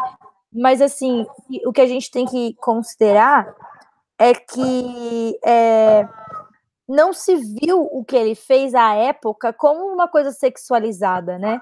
Porque o que acontece muito é não na vida real e em Survivor é uma mulher disse isto foi errado, isto tipo me afetou e eu não gostei que isso aconteceu. E em vez das pessoas acolherem o depoimento daquela mulher, eles taxam essa mulher como louca, né? Foi basicamente isso que aconteceu com a Su no, no, no Survivor All Stars e acabou levando ela a quitar. Eu acho que é mais ou menos por aí, né, Milene? Ah, com certeza. É, foi mudada as posições a vítima é, foi como se fosse o agressor. E ela é uma mulher que tinha sido invadida. É, foi um. Tanto que, na verdade, vocês que me contaram sobre esse fato, porque eu não vi ainda essa temporada. Eu fiquei chocada que a produção não fez nada, porque é, se no caso da Shireen ela deveria ter feito, nesse caso ela deveria ter feito muito mais, porque isso já é uma invasão do corpo da mulher. Isso é, é muito grave. É muito grave mesmo. Sim, porque se debate muito, às vezes, é, ah, isso foi ou não foi assédio moral? Porque é uma coisa que, teoricamente, é uma linha mais difícil de saber. Mas ele encostou a genitália dele nela. Então, tipo, é uma coisa muito mais escancarada, né? Sim, eu acho que não foi nem assédio moral, é sexual. Não, nesse caso, sim, é. Não, não tô dizendo em é, comparação com o ah, sim. sim, sim, nossa, muito grave. É o caso e quanto a... Pode falar. Pode terminar, Milene. Não, é um caso que é, a direção tinha que ter tomado partido nisso, e ao invés disso, eles, eles colocaram ela na, na, na edição do programa como se ela fosse louca, se ela, como que o que ela estivesse falando era uma coisa absurda. E nesse ponto eles erraram muito, mas muito mesmo. E eu acho que é um dos casos que eles mais erraram mesmo assim, talvez o maior de todos, porque você deixar a vítima como culpada dessa forma, nossa, eu não tenho palavras para dizer. Um outro episódio que foi bastante parecido foi o do, do, do Ted e da Gandia em Survivor Tailândia, que, que acontece que durante a noite, né, ela diz que ele se esfregou nela. E aí ele usa uma, uma frase é, para justificar que ele não fez isso, que ele diz assim: eu não fiz porque eu não sinto nem atração por você. Que é mais ou menos o nosso presidenciável falando que não estupraria uma mulher de tão feia que ela é. Né? Então, tipo assim, para a gente ver que essas coisas que a gente é obrigado a ouvir acontecem em Survivor também. É, o Nicolas Vargas, inclusive, lá na, no comentário da tribo, falou, é, lembrou dessa situação da Ganja em Survivor Tailândia e que a edição foi super escrota com ela, porque, de novo, nessa, nessa vez, fez ela sair como a louca que inventou um negócio, né? Sim. Desmerecendo novamente é, uma mulher quando ela acusa um homem de, de, de agressão sexual. E quanto a isso, assim, uh, só um comentário para fechar essa parte dos abusos mais uh, do lado sexual da coisa, assim, uh, eu vejo muita gente mesmo, assim, do fandom passando pano pro Richard. E, e assim, eu acho que nesse. Quanto a isso, assim, é muito importante, uh, porque a mudança só vai vir se, se todo mundo cooperar com ela.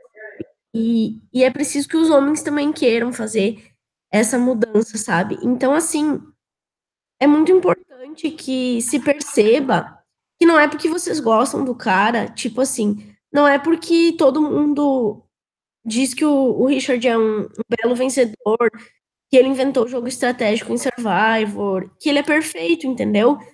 Tipo assim, essa atitude dele foi muito errada e é preciso que se fale sobre isso, é preciso que se diga isso, uh, é preciso que, que, que se compreenda que uh, não dá, entendeu? Não importa o quanto você goste de uma pessoa, não dá, sabe? Então, assim como a produção passou pano na época, muita gente segue passando, sabe? Então, assim, não dá, gente, não dá, não dá, sabe?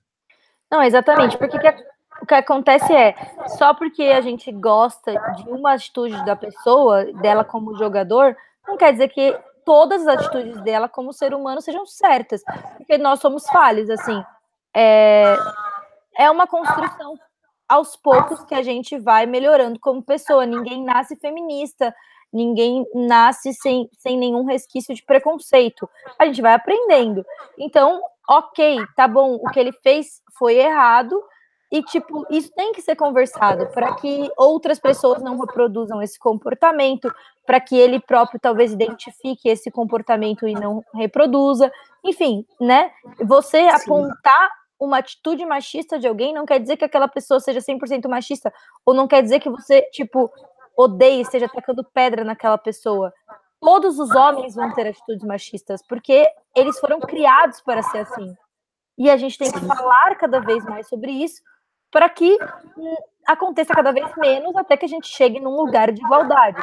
Do mesmo Sim. jeito que as pessoas brancas sempre vão ter um, um, fundo de atitudes racistas, porque nós fomos criadas para ser assim. E a gente aprende e para de reproduzir esse comportamento. Então não pode é, achar que quando uma pessoa fala para você, amigo, isso aqui foi machista, que essa pessoa te odeia e que ela tá te, te falando que você é um monstro. Não. Você está reproduzindo machismo, pare. É basicamente Sim. Não Inclusive, tipo, muitas, muitas pessoas, quando se toca nesse assunto da Sue e do Richard, a primeira coisa que muita gente diz é assim: ah, mas eu vi entrevistas dela depois, onde ela disse que se arrepende de ter quitado. Então é porque não foi tanto assim. Não é, eu acho que é justamente o contrário, né? Né? Tipo, na hora foi o suficiente para ela quitar, sabe? E a errada não, não é ela por ter quitado, o errado é ele por ter feito o que fez, que levou a mulher. Tirando a oportunidade dela de, de, de jogar, né? Sim.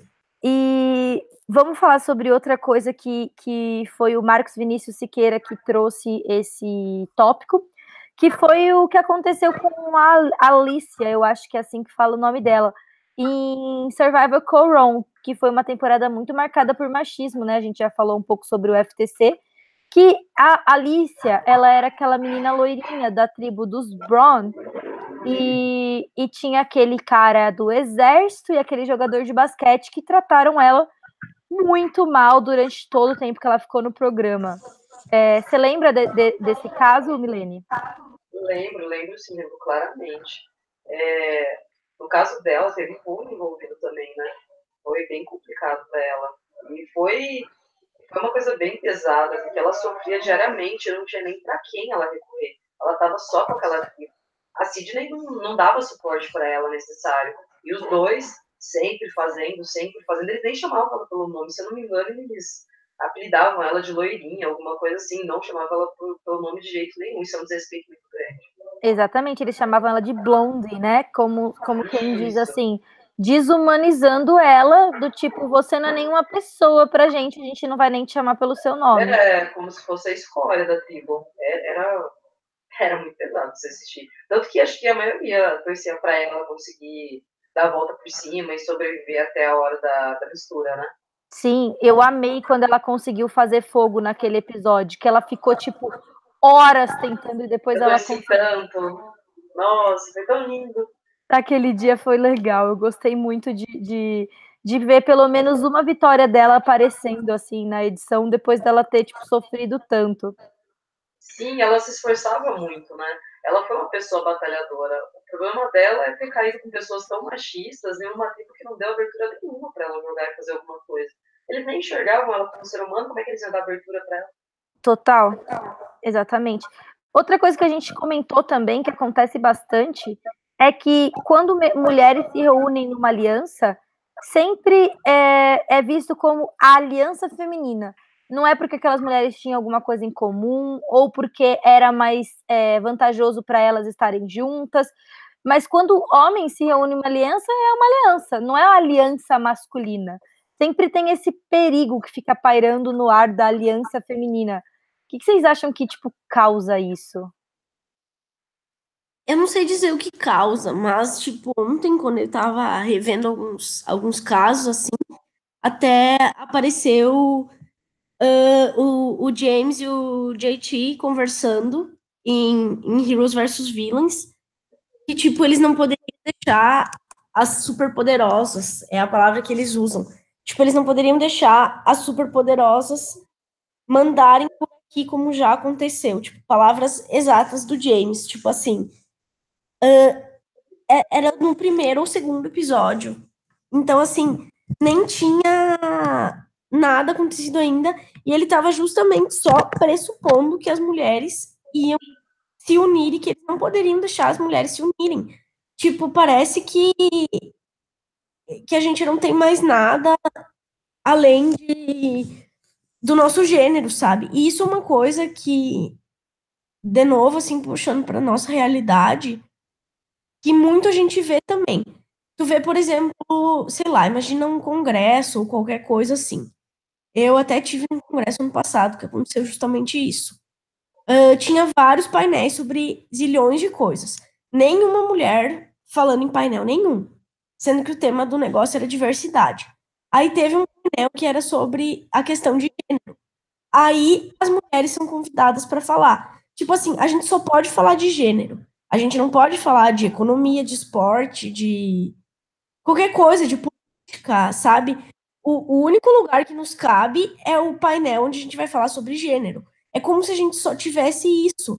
E é mais ou menos isso que eu acho que, que resulta nessa pressuposição da aliança feminina sempre. Como se a gente só tivesse o nosso gênero. A única coisa que pode nos unir enquanto mulheres é isso, sabe?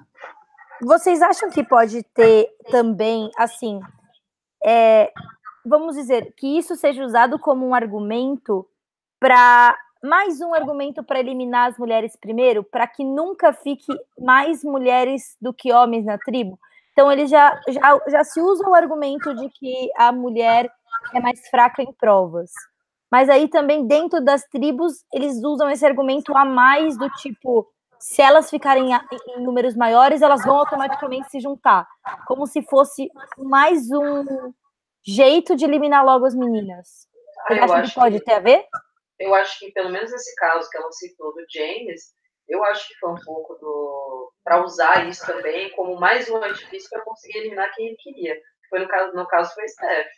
Ele realmente usou isso para conseguir corroborar, para conseguir eliminar ela. Na verdade, isso não tinha nem sentido. Então, foi só um, um argumento que ele usou para fazer isso acontecer.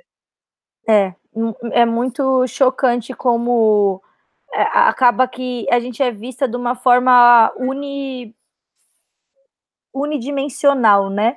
Como Sim. se tivesse uma característica que fosse mais marcante do que as diversas aspectos da nossa personalidade individualmente. E as, as pessoas têm dificuldade de entender como isso incomoda. Eu já passei por isso num jogo que a gente joga online, né? Já passei por isso, tipo, e, e as pessoas não. Por que, que isso pode causar tanto incômodo, sabe? Uhum. Causa, entendeu? Tipo, causa, porque a gente não é só isso. Claro. É muito, é muito triste não limitar apenas isso, né? Total, assim, o que a Gabi falou, eu já passei por isso em jogo. Eu acho que, que mesmo a gente é, estando no ambiente dos jogos, o ambiente dos jogos é um ambiente bastante de diversidade e tudo mais, é, por conta é, de ter gente de várias orientações sexuais e tudo mais, e de vários lugares do Brasil, não é uma, um polo centrado em um único estado, então tem gente de diferentes criações e tal. Mas mesmo assim, é o que a gente falou. Do mesmo jeito que em Survivor, lá nos Estados Unidos, é uma representação da sociedade americana, né? Eles, por que, que tem machismo em Survivor? Porque a sociedade é, é machista. E aí aquilo é uma micro sociedade, uma micro, um espelho do que, do que acontece no mundo real. Então vai ser machista. E, e, e é isso que acontece também nos jogos online. Mais ou menos, mais acontece, porque, querendo ou não, é, a gente também vai ser mais vilanizada se a gente for agressiva, e também vão achar que a gente vai se juntar, e, e todas essas coisas, né? É... Exatamente. E, e, tanto que a primeira temporada que eu joguei foi Alemanhas, e eu joguei de uma maneira bem, da forma como você está falando, eu fui bem alfa, eu fui bem agressiva, eu não estava me importando muito com essa questão de como me enxergavam. Então, eu fui a primeira pessoa a ser mirada. Eu tinha aliança com dois meninos. Ninguém mirou no menino, mirou em mim. Por quê? Porque eu tava incomodando. Sim. É, eu fui bem agressiva também, mas eu é, acho que, que tava certo mirar em mim, então eu não sei se eu tenho muitos argumentos. Não, é... Eu também acho que tava certo, mas é aquela coisa. Outra coisa. Outra coisa que eu acho que é micro, assim, mas que, que com certeza aparece tanto no, no, no, no real quanto no virtual é a questão de, tipo assim, daqui a um pouco tá lá fazendo uma prova, uma mulher vai falar 50 vezes uma coisa e, tipo, ninguém vai dar ouvidos. Aí um, um homem vai falar e, e aí vão fazer, sabe? Tipo, Sim. micro coisinhas assim que refletem esse machismo que a gente tá imerso até o pescoço, assim, sabe? Sim. É, então vamos falar então um pouquinho de coisa boa, porque né, mere merecemos também mostrar um outro lado dessa mesma história. É, agora em Survivor Austrália também aconteceram episódios marcantes de machismo. Até o, o, o Tiago Faustino comentou sobre Survivor Austrália, sobre como que lá quando a gente estava falando dos ídolos terem sido encontrados mais por homens que por mulheres, ele comenta que em Survivor Austrália foram encontrados dois ídolos por mulheres. Ele mostra que tipo, apesar de ter muitos machos alfa, também mulheres encontraram é, ídolos no jogo por lá. E a Milene que assistiu essa temporada vai comentar um pouquinho para a gente do que do que, que aconteceu, apesar de ter tido um macho muito machista, como que a edição lidou diferente com isso e como que as participantes lidaram diferente com isso? Ah, nossa, no Survivor Austrália é, fica bem evidente isso de que a sociedade machista é, que acaba fazendo a realidade do programa ser dessa forma. Porque a Austrália, apesar de ser uma temporada de Survivor, não tem nada disso. Eles tentam equilibrar bastante os confessionários. Tanto que a, o winner da última temporada ele tem 100 confessionários. E a menina que fica em segundo lugar, ela tem 131. Então, para eles não tem diferença nenhuma disso. E quanto ao Zack, é, que é a pessoa que você está falando, nossa, ele teve atitudes muito machistas durante o programa. E ao invés das meninas, é, sei lá, ficarem aceitando isso, o legal foi que elas se uniram e não deixaram ele continuar no programa. Elas bateram o pé, que queriam que ele fosse eliminado. E a, a moderação, moderação é mania de jogo virtual, né? A edição do programa, ela, ela não foi igual o Survivor americano. Ela, ela foi parcial nesse ponto, ela mostrou que ela não estava aceitando isso. Tanto que, na verdade, os comentários machistas deles, eles davam bastante ênfase de uma maneira como se estivesse contra aquilo, sabe? Colocava um comentário, mas colocava de uma forma negativando ele, sempre negativando ele, sempre negativando. E isso é muito legal, porque é, uma, é um outro lado da moeda, né? Ver que não é só desse jeito que funciona, né? Que dá para ser diferente. Sim, isso é muito interessante porque vem com aquele negócio que a gente comentou de que o programa atinge milhares de pessoas. Então, eles editando essa atitude dele como uma atitude negativa, tá chegando na casa das pessoas, ó, ridículo essa atitude, é machista, não é legal. E isso, tipo, forma a opinião, forma o caráter, ajuda as pessoas a verem isso. E é muito positivo, isso era uma coisa que a gente gostaria muito de ver em Survivor americano e em, em todos os lugares, né? Então, gente, é, dando, fechando aqui um pouquinho o nosso debate, a gente pensou qual seria mais ou menos a conclusão que a gente ia chegar sobre esse, esses pontos que a gente abordou. E, infelizmente, eu acho que a conclusão que a gente chega é que, mesmo é, que apesar do que aconteceu com o Richard e a Sue ter acontecido lá em, acho que 2002, 2003, o programa continua editando esses acontecimentos de uma forma a não censurá-los. Tanto é que teve o episódio do Jason com a Alice agora, super recentemente, Coron, e, e, enfim, a, o da Shrin já não é mais tão próximo, mas também é próximo.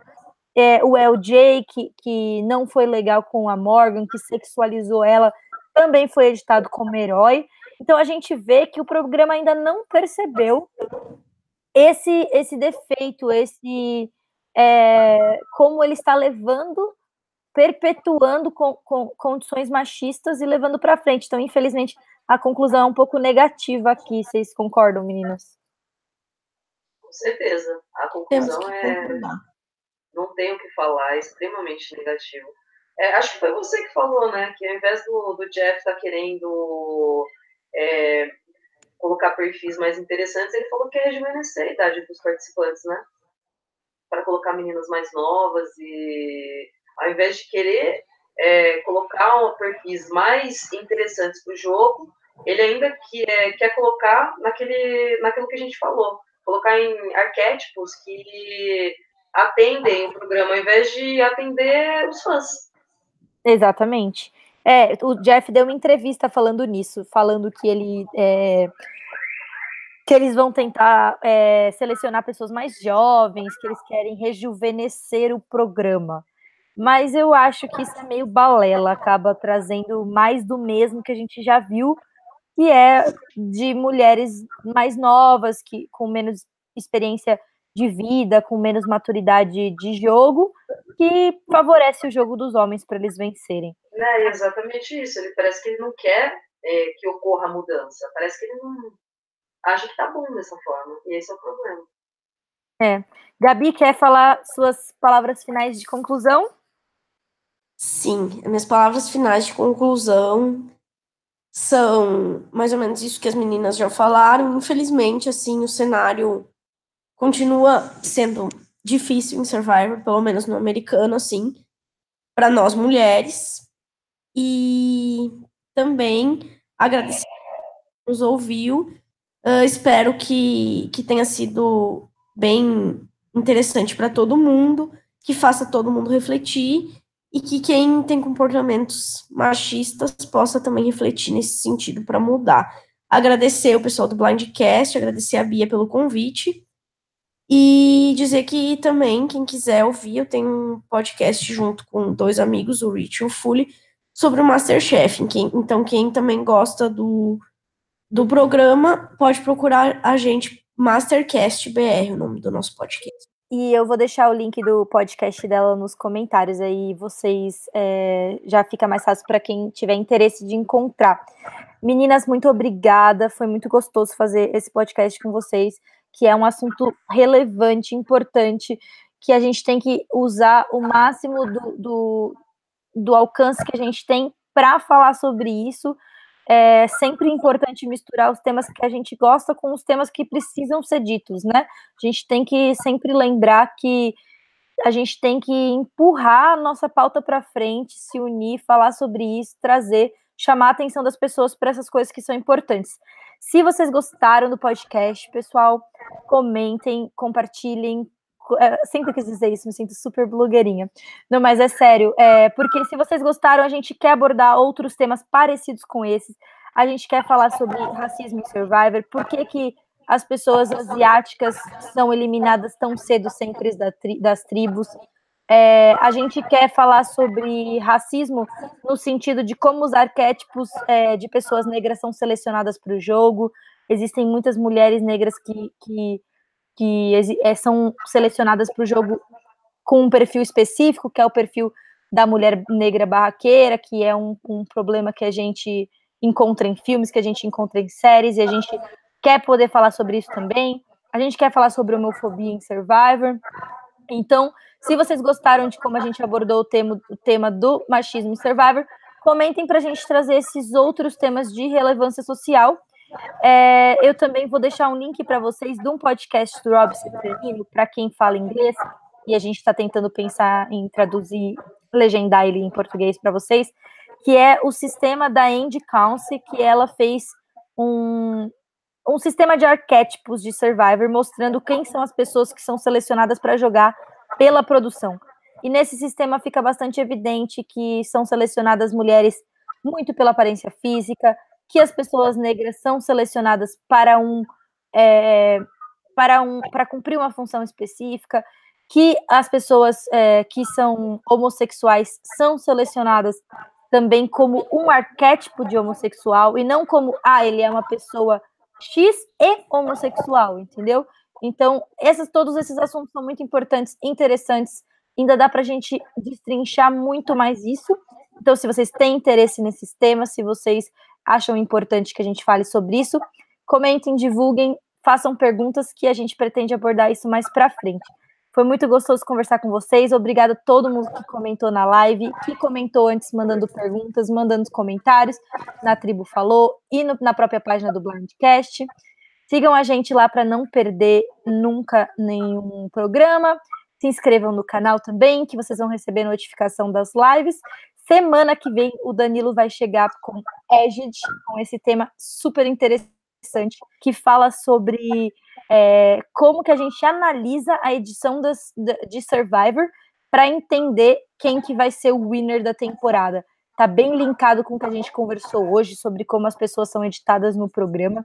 A gente consegue entender até como provavelmente a Michelle, sem ser uma pessoa com tanto destaque, mesmo assim as pessoas sabiam que ela ia ganhar. Então, Venham saber mais sobre isso semana que vem com o meu querido amigo Danilo. Meninas, muito obrigada pela participação. Espero que vocês tenham se divertido.